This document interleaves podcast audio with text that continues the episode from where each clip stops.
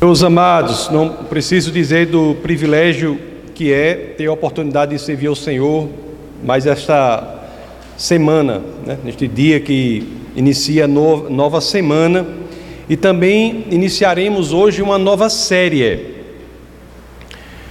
Encerramos no domingo passado uma série sobre os milagres de Jesus e hoje nós iniciaremos uma série sobre as parábolas de Jesus aproximadamente um terço, um pouco mais, em volta de 35%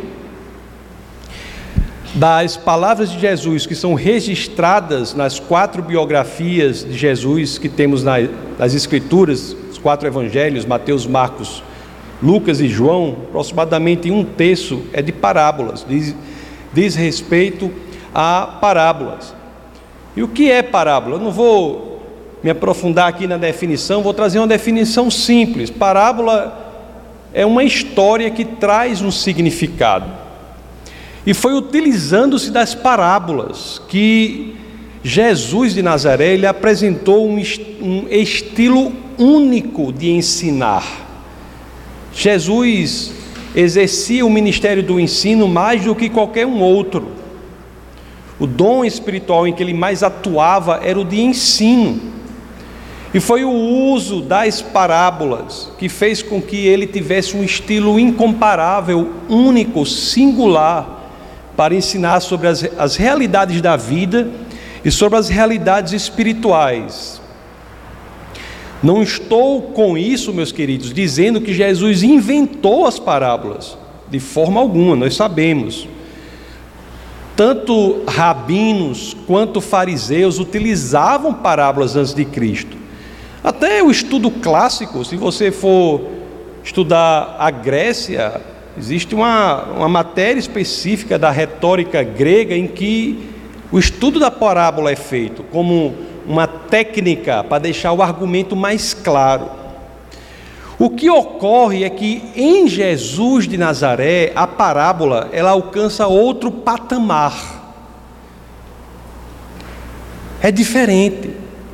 Porque em Jesus as parábolas, elas não servem apenas para ilustrar a verdade, para ilustrar o argumento, elas não servem apenas para isso. Mas em Jesus, as parábolas são elas mesmas revelações da verdade. As parábolas de Jesus são por elas mesmas pregações são mensagens com corpo próprio, com conteúdo próprio.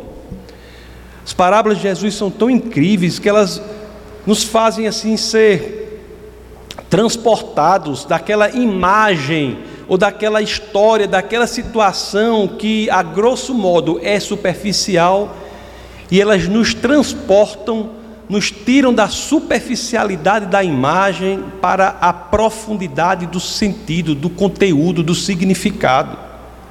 As parábolas de Jesus são realmente impressionantes, né? são únicas, como eu disse, ímpares, singulares. São tão assim que nem podemos separá-las do próprio Jesus. Por que Jesus é inseparável das suas parábolas? Porque Jesus, ao falar em parábolas, em sua humanidade, falava a partir de sua autoridade divina. Lá no Evangelho de João, no capítulo 12, no verso 49, o evangelista ele registra essa afirmação: Pois não falei por mim mesmo, mas o Pai que me enviou me ordenou o que dizer e o que falar. Tudo o que Jesus fala, fala a partir da sua autoridade divina, fala o que o Pai quer que ele fale. Vamos estudar hoje, portanto, uma das parábolas, parábola que está lá nos primeiros versos do capítulo 18 do Evangelho de São Lucas.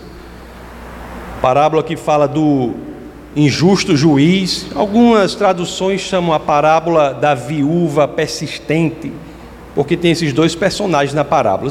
Sem, sem mais delongas, vamos a ela. Vamos a abrir as Escrituras, é claro, se assim vocês quiserem, no capítulo 18, logo no verso 1 do Evangelho de São Lucas.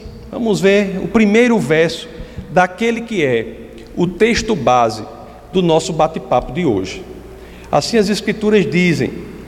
Então Jesus contou aos seus discípulos uma parábola para mostrar-lhes que eles deviam orar sempre e nunca desanimar. Logo nesse primeiro verso, a gente tem uma resposta para uma pergunta importante: para que que Jesus contou esta parábola específica? As Escrituras dizem qual a razão para dizer que devemos orar sempre. É uma parábola cujo tema central é a oração incessante, a oração que não para, a oração contínua. A oração incessante é o tema principal dessa parábola. Quando a gente fala isso, automaticamente vem a, logo à minha mente, quando a gente lê isso, eu tenho certeza que a de vocês também vem logo uma preocupação. Oração sem parar, oração incessante, como assim? Como é que eu vou fazer isso? Isso também era uma surpresa para os judeus da época. Havia uma tradição entre os judeus de orar apenas três vezes ao dia para não cansar a Deus. E Jesus traz o que? Um novo conceito, um conceito revolucionário. O conceito de oração sem cessar, de orar sempre. Será que orar sempre é passar o máximo de horas que você puder em uma repetição constante de alguma oração? Será que orar sempre é assim que você acordar até dormir e, e se pudesse, durante o sonho também, estar orando, orando, orando com os lábios, será que é isso? Se assim fosse, meus queridos, todos sabemos, seria algo impossível de ser realizado. Orar sempre, orar constantemente, orar sem cessar, tem de ser algo possível de alcançarmos. E, portanto, deve ser definido como ter uma vida de constante oração. Qual é a vida de constante oração que faz com que oremos sempre, a cada segundo da nossa existência? É a vida que temos quando cultivamos uma prática, a prática de colocar tudo, do pequeno ao grande, do problema pequeno ao grande, da alegria pequena a grande, tudo diante de Deus, crendo em Sua resposta.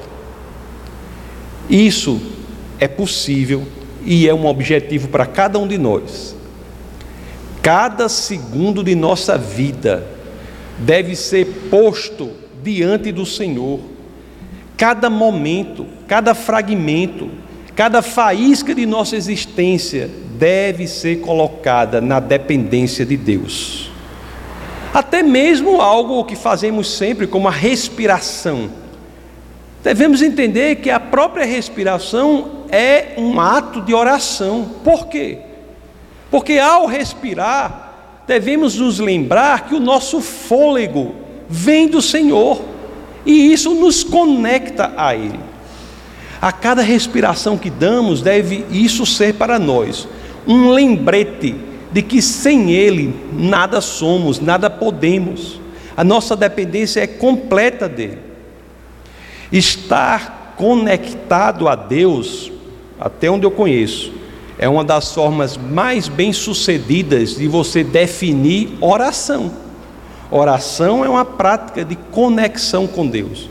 Orar constantemente é entender que a sua existência na terra deve ser tal que qualquer ato, momento, segundo, milésimo de segundo, deve ser expressão dessa conexão. É por isso, meus queridos, se você entende assim, é que você vai saber que, mesmo quando os lábios cessam de orar, é importantíssimo orar com os lábios, mas você deve entender que, mesmo quando eles cessam de orar, a oração continua mais viva do que nunca em nosso coração. A oração não se circunscreve, não se resume, não se, se sintetiza unicamente a um aglomerado de palavras. É importante orar com as palavras, mas a oração não é só isso. A oração é um modo específico de existir, é um modo, modo específico de estar na terra. Por isso, meus queridos, devemos cultivar isso. E do ponto de vista prático, muitos o sabem, mas eu tenho a vontade de relembrá-los. Uma vida em oração muda tudo. Cultivar isso em nossa vida muda tudo. A constante conexão com Deus, se buscamos isso, estarmos a todo momento conectados com Deus, isso nos enche de coisas que precisamos muito durante essa passagem aqui na terra. Nos enche de ânimo, nos enche de vida, nos enche de esperança. Por quê? Porque nós sabemos, meus queridos, quando cultivamos isso, que quando o problema aparece, nós podemos dizer: Eu conheço um Deus que pode resolver o impossível. Isso é um estilo de vida. Você saber que por você só talvez não vá muito longe, mas em Cristo você pode todas as coisas. Daí, meus queridos, pelo fato de isso nos encher de ânimo, que temos a última parte do verso: orar sempre e nunca desanimar. Uma vida de oração é um belíssimo remédio para o ânimo, é um remédio para a alma. Orar é crescer em fé, crescer em esperança, crescer em amor. Está lembrado? Fé, esperança e amor, não é? Aquela tríade com a qual Paulo encerra aquela que talvez seja a mais bela prosa poética já escrita Aqui está lá no capítulo 13 da sua primeira carta aos Coríntios. Como é que lemos lá na primeira aos Coríntios, capítulo 13, verso 13? Um capítulo que muita gente sabe inclusive de cor. Como é que lemos a última o último verso? Assim permanecem agora esses três: a fé, a esperança e o amor. O maior deles, porém, é o amor. Sim, meus amados, orar é crescer em fé. Orar a Deus, meus queridos, é dizer a si próprio, é você dizendo a si mesmo: Deus tem a resposta para a minha situação. E isso alimenta a fé. Orar a Deus é também crescer em esperança, ter uma vida de oração é crescer em esperança, é dizer a si mesmo: o que me espera no futuro é melhor do que aquilo que vivo hoje. O que espera no futuro. Voltemos agora a, ao texto base, e é aqui que começa a parábola mesmo. A parábola mesmo está do verso 2 ao 5. Vamos ler o 2 e o 3 do Evangelho de São Lucas, no capítulo 18. As Escrituras assim dizem, Lucas 18, 2 e 3. Ele disse: em certa cidade havia um juiz que não temia a Deus nem se importava com os homens. E havia, o, capítulo, o verso 3, e havia naquela cidade uma viúva que se dirigia continuamente a ele, suplicando-lhe: Faze-me justiça contra o meu adversário.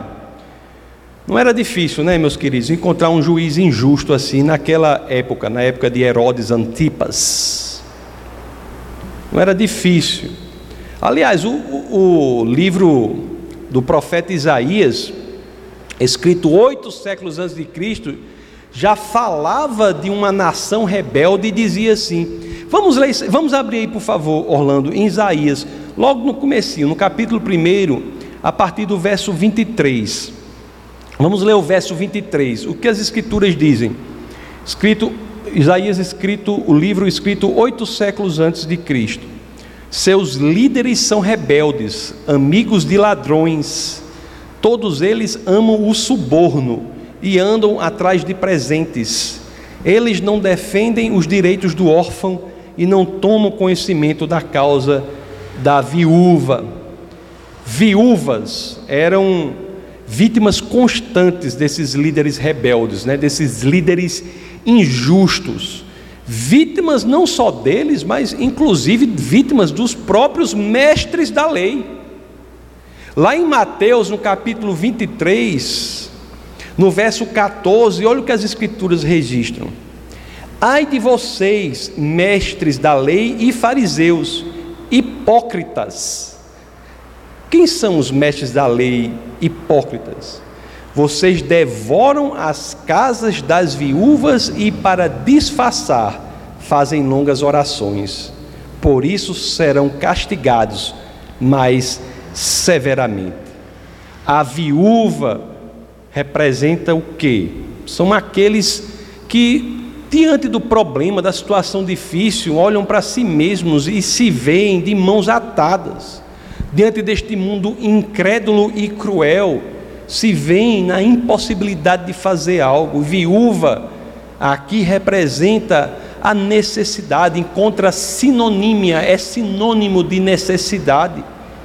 Aqueles que estão passando por um problema e não veem saída. A ela restava o que a essa viúva? Nada senão suplicar ao injusto juiz. A parábola vai nos dizer que esse juiz recusa a súplica, o pedido, o clamor ou se você assim quiser, a oração entre aspas, o clamor da viúva por um tempo, até que esse injusto juiz cede à insistência da viúva. Vamos ver os versos 4 e 5 do Evangelho de São Lucas, no capítulo 18. São os versos subsequentes do texto base do nosso bate-papo de hoje. Por algum tempo ele se recusou, o juiz injusto se recusou a atender a viúva. Mas finalmente disse a si mesmo: Embora eu não tema a Deus e nem me importe com os homens, esta viúva está me aborrecendo. Vou fazer-lhe justiça, para que ela não venha mais me importunar. O que o juiz injusto diz é assim, né? Diante dessa insistência toda, eu vou fazer justiça para me livrar dela. Um ponto importante aqui, eu vou logo corrigir um problema que, curiosamente, eu identifico em muitos cristãos. Os cristãos, ao lerem isso, pensam que esse juiz é Deus. Nem de perto, meus queridos, nem de perto esse juiz injusto representa Deus. Deus é um justo juiz. O que Jesus está dizendo aqui nessa parábola é simplesmente o seguinte: se até um injusto juiz é levado a fazer justiça pela súplica persistente do necessitado, quanto mais o justo juiz, o Senhor, que nos ama em sua infinita misericórdia. Em nenhum momento a parábola diz que esse juiz é Deus. Ele apresenta um juiz injusto que, pela persistência da necessitada, cedeu à justiça. Se o juiz injusto, diante de uma persistência, faz isso, quanto mais aquele que é representação da própria justiça e da misericórdia fará para aqueles que têm uma vida de oração. Quanto mais, se até o juiz injusto, um juiz que corrompe, um juiz que ataca os necessitados pela súplica incessante. Qual o termo que as Escrituras usam? Quer dizer, uma perseverança veemente, muito grande, importunando o juiz, se até aí o juiz cede à justiça, quanto mais aquele que é o justo juiz, quanto mais. Qual é a mensagem principal aí e que, se ela for entendida com o nosso coração, muda a nossa vida? Ao passarmos, meus amados, por coisas ruins, e todos nós passamos por coisas ruins. O Evangelho que diz que você não passa por coisas ruins, eu não sei Onde, de que parte tirou isso? O Evangelho diz que não continuamos nas coisas ruins, passamos por ela com paz, porque temos o Senhor que passa conosco. Mas coisas ruins podem acontecer. Então, ao passarmos por coisas ruins, o que é que as Escrituras nos indicam? Confiemos naquele que é a perfeita justiça. Confiemos naquele que é o justo juiz. Ele resolverá. Ele cuidará do problema. Lá na carta aos Romanos, no capítulo 12, no verso 19, tem um assunto que é tratado aqui, que alguns têm problema com esse assunto, que é o assunto da vingança. Que as Escrituras dizem assim: Amados, nunca procurem vingar-se, mas deixem com Deus a ira, pois está escrito: Minha é a vingança, eu retribuirei. O que as Escrituras dizem sobre vingança? Vingança de Deus consiste em quê? Em implementar a justiça, em colocar as coisas nos lugares que devem estar, colocar novamente as coisas nos lugares certos. Muitos têm problema com esse conceito. As Escrituras não dizem que a vingança em si é algo ruim. As Escrituras dizem que a vingança não é para nós. Não cabe a cada um daqui colocar as coisas nos lugares certos com nossa própria força. O Senhor faz isso pelos justos, pelos que têm sede de justiça. Em Romanos, no capítulo 8, no verso 32, nós temos o mesmo princípio, e esse aqui é mais conhecido pelas pessoas. A Escritura dizia assim: Quem fará alguma acusação eu acho que deve ser outra passagem, mas que diz assim, é 8,33, deve ser o próximo, é, eu acho que é. Hã? 8,33. Quem fará alguma acusação contra os escolhidos de Deus? É Deus quem os justifica. É Deus que os justifica. É interessante que nós vemos esses dois conceitos, não é? de colocar o que está injusto, justo novamente, de agir em favor da justiça. E o outro conceito de retribuição, de justificação daqueles que sofrem. Esses dois conceitos estão juntos numa própria expressão de Deus, lá em Deuteronômio, no capítulo 32, no verso 35. Olha o que o Senhor nos diz: A mim pertence a vingança e a retribuição. No devido tempo, os pés deles escorregarão. O dia da sua desgraça está chegando e o seu próprio destino se apresenta, se apressa sobre eles. Não é, meus queridos, do ponto de vista das Escrituras, que a vingança, conceituada como fazer justiça, colocar a justiça onde algo é injusto, seja algo ruim mas é que a vingança é algo que não é para a gente. As Escrituras dizem assim: confie em Deus, Deus justificará, Deus retribuirá, Deus consertará, pertence a Deus. As Escrituras dizem assim: eu, o Deus diz as Escrituras, eu sou aquele que lidarei com isso, não são vocês, eu sou aquele. Deixemos, portanto, que Ele resolva tudo isso. Essa interpretação dessa parábola, meus queridos, que é uma interpretação que pode ser vista como é um comum nas parábolas pelo próprio Jesus. Os versos 6 e 8 de Lucas 18, que são os dois últimos versos do, do texto base do nosso bate-papo de hoje, apresentam a interpretação de Jesus sobre a parábola. Então, no verso 6 e 8 do capítulo 18, as Escrituras dizem assim: e o Senhor continuou: Ouçam o que diz o juiz injusto. O 7, aca... é o 6, o 7 e o 8. Aí o 7, acaso Deus não fará justiça aos seus escolhidos que clamam a Ele dia e noite? Continuará fazendo-os esperar? E o 8, eu lhes digo, Ele lhes fará justiça e depressa, contudo, quando o filho do homem vier, encontrará fé na terra? Conforme nós já vimos, meus queridos, se até um juiz injusto se dobra à persistência do clamor, imagine o nosso Senhor, o justo juiz, que nos ama com amor que dura para sempre.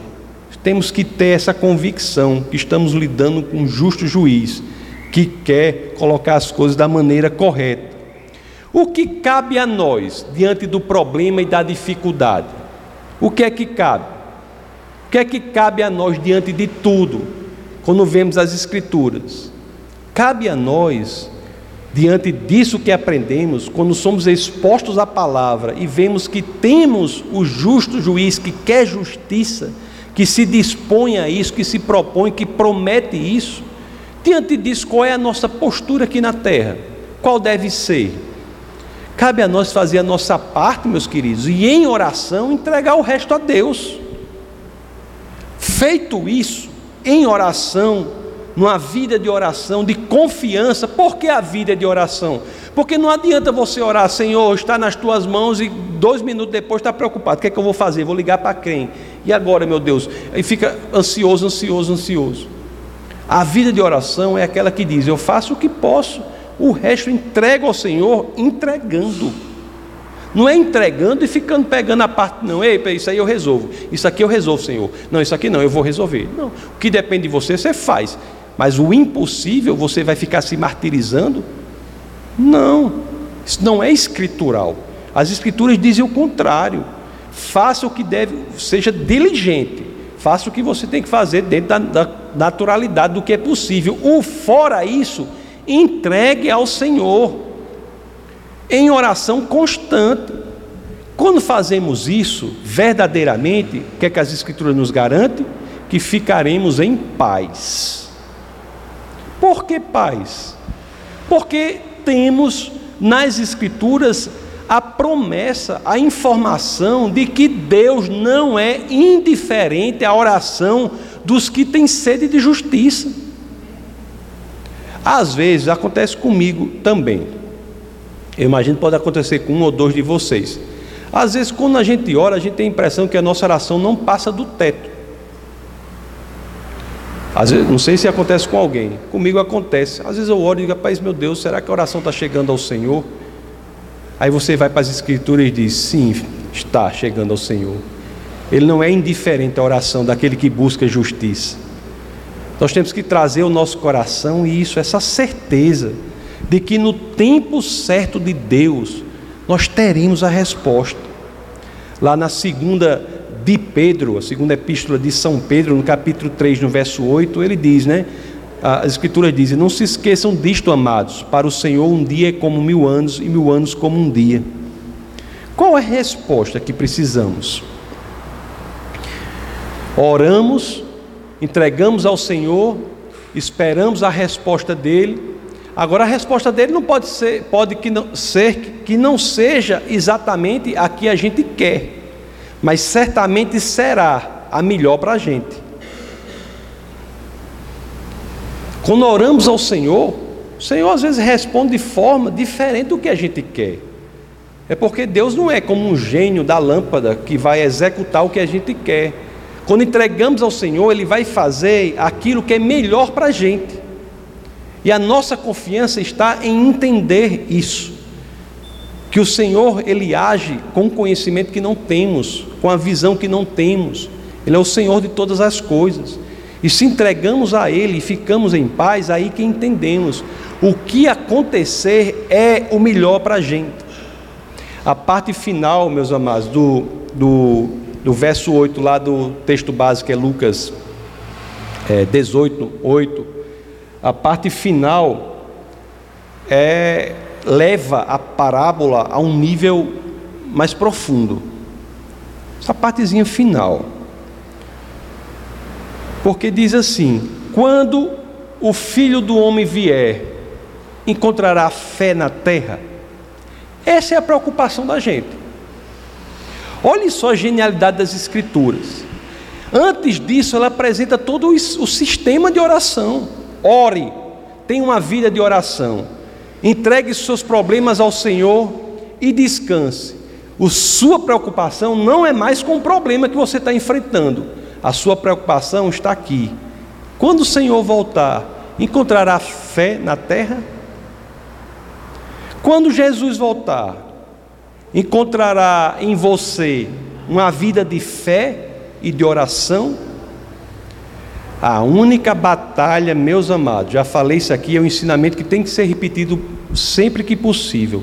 A única batalha que temos de lutar verdadeiramente é a batalha para que não percamos a fé. É a batalha contra a monstruosidade da apostasia, a monstruosidade da perda da fé. Isso temos que lutar e as escrituras são tão profundas, só podiam ser, não é? Escritas pelos, pelo Criador dos céus e da terra, inspiradas pelo Criador dos céus e da terra, que no fim diz isso. E quando ele vier, encontrará fé na terra? Será que haverá fé na terra? Queridos, nós temos que estar atentos nestes últimos dias. Eu tenho a plena convicção que vivemos numa era dos últimos dias. Pelo que nós vemos no mundo, plena convicção. Vivemos nos últimos dias. Não sabemos quando, né? As escrituras dizem que não sabemos, mas vivemos assim. Mas temos que ter muito cuidado nessa época. É uma época difícil, inclusive nas igrejas. Lá na segunda epístola de Pedro, no capítulo 3, no verso 3, olha o que as escrituras nos dizem que, vão, que vai acontecer agora na nossa época. Diz assim, ó: Antes de tudo, saibam que nos últimos dias surgirão escarnecedores zombando e seguindo suas próprias paixões. Quantas pessoas, né, inclusive dentro da igreja, fazem teologias com base em suas próprias paixões. Em um mundo assim, muitos perderão a fé. Que não sejamos nós, que não seja você.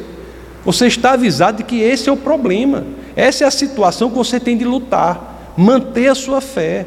Da segunda aos Tessalonicenses, no capítulo 2, no verso 3, o apóstolo Paulo diz assim: Não deixem que ninguém os engane de modo algum. Antes daquele dia, virá a apostasia. Apostasia é perda da fé. Não deixem que ninguém os engane de modo nenhum. Antes daquele dia virá a apostasia, e então será revelado o homem do pecado, o filho da perdição.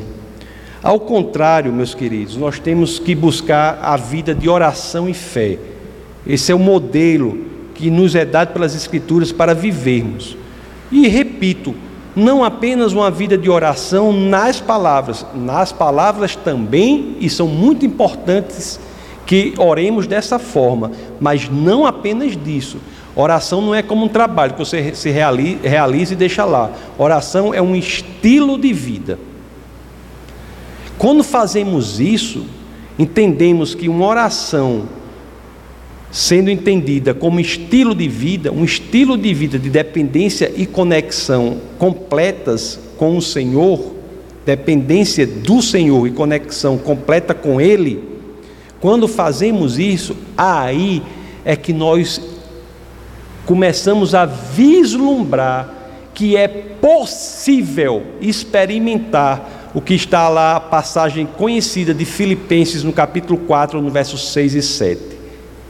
Isso é que faz com que a gente diga: realmente isso pode ser para mim, eu posso viver isso. Não é algo distante. Olhe só como isso aqui é algo de que o mundo precisa. Não andem ansiosos por coisa alguma. Aí agora fala da vida de oração, sabe? Fala dos 100% dedicados e conectados com o Senhor.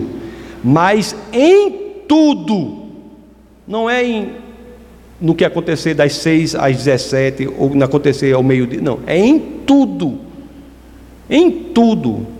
Pela oração e súplicas e com ação de graças, apresentem seus pedidos a Deus. E quando nós fazemos isso, a consequência é algo de que desesperadamente o mundo precisa. Quais são os males principais do nosso século? Estresse e depressão. São monstros. Se cultivarmos isso, se verdadeiramente entendermos e colocarmos em prática, estaremos fortalecidos contra esses monstros destruidores. Se verdadeiramente entendermos que tudo em nossa vida, tudo, qualquer coisa. Ah, eu vou, vou fazer Eu vou para o restaurante tal, eu vou para o restaurante tal. Você pode escutar do Senhor. Eu vou comprar isso ou vou comprar aquilo. Você pode escutar do Senhor. Pode escutar do Senhor. Você tem o privilégio de ter o coach morando, o maior de todos, o verdadeiro coach, morando dentro de você, que é o Espírito de Deus. Pode usar isso. Ele está dizendo: me consulte. Não andem ansiosos por coisa alguma. Não andem ansiosos por coisa alguma. Por quê? Porque em tudo, pela oração e súplicas, e com ação de graças, agradecendo, sabendo que é Deus, não é você, é Deus que faz tudo, é graças a Deus que tudo acontece, mas com ação de graça, apresentem seus pedidos a Deus. E aí o verso 7 traz essa pérola, essa maravilha que o mundo precisa. E o que acontece quando fazemos isso? E a paz de Deus, que excede todo o entendimento, guardará o coração e não só ele, o coração e a mente de vocês em Cristo Jesus. Meus queridos, a consequência do que entendemos, do que a, as Escrituras trazem dessa parábola, são, é uma consequência muito preciosa. Conforme disse, é algo que o mundo precisa. Algo de que o mundo precisa. É a paz que excede todo o entendimento. É por isso que o cristianismo é loucura para o mundo. O cristianismo não é loucura para o mundo porque ele é fundado em premissas ilógicas, não.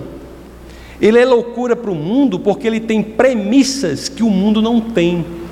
E uma dessas premissas é o que? Que existe um Deus justo, poderoso e verdadeiro que se inclina para ouvir de você. Nós trazemos para a nossa decisão, nosso modelo de decisão, premissas que são loucuras para o mundo e que a gente sabe que são verdades. Quando essas premissas vêm para a gente, nós decidimos logicamente. Se há um Deus todo-poderoso que se inclina para ouvir a minha oração, se há um Deus que diz que tudo será consertado e deixe com ele o problema, logicamente eu vou me preocupar? Não, eu vou entregar a ele. Isso Parece loucura para o mundo, que o mundo está aflito. Conheço pessoas, como já falei algumas vezes, pessoas que têm muito e muito dinheiro e são absolutamente aflitas, desesperadas. Conheço pessoas que têm situações difíceis financeiramente e são absolutamente tranquilas, têm o que o mundo não tem, não é o dinheiro, não é a posição, não é o trabalho, é o Senhor que faz a diferença. Por isso, meus queridos, por nos mostrar o mapa do mundo, nos mostrar a chave para entendermos esse mundo, é que nós damos glória a Deus por Sua palavra. Damos glória a Deus por nos mostrar um ponto fixo neste mundo que é tão confuso e fragmentado. Quando passamos pela dificuldade, podemos dizer: não estamos sós, tem alguém que é o Criador dos céus e da terra, que está interessado, se inclinando para assumir o meu problema. E tudo que devemos fazer é cultivar uma vida de fé e oração, para que, entregando isso a Ele, possamos experimentar esta paz que as Escrituras falam, que é uma paz que excede todo o entendimento. Vamos orar. Essa foi uma produção do Ministério Internacional Defesa da Fé um ministério comprometido em amar as pessoas, abraçar a verdade e glorificar a Deus. Para saber mais sobre o que fazemos, acesse defesadafé.org.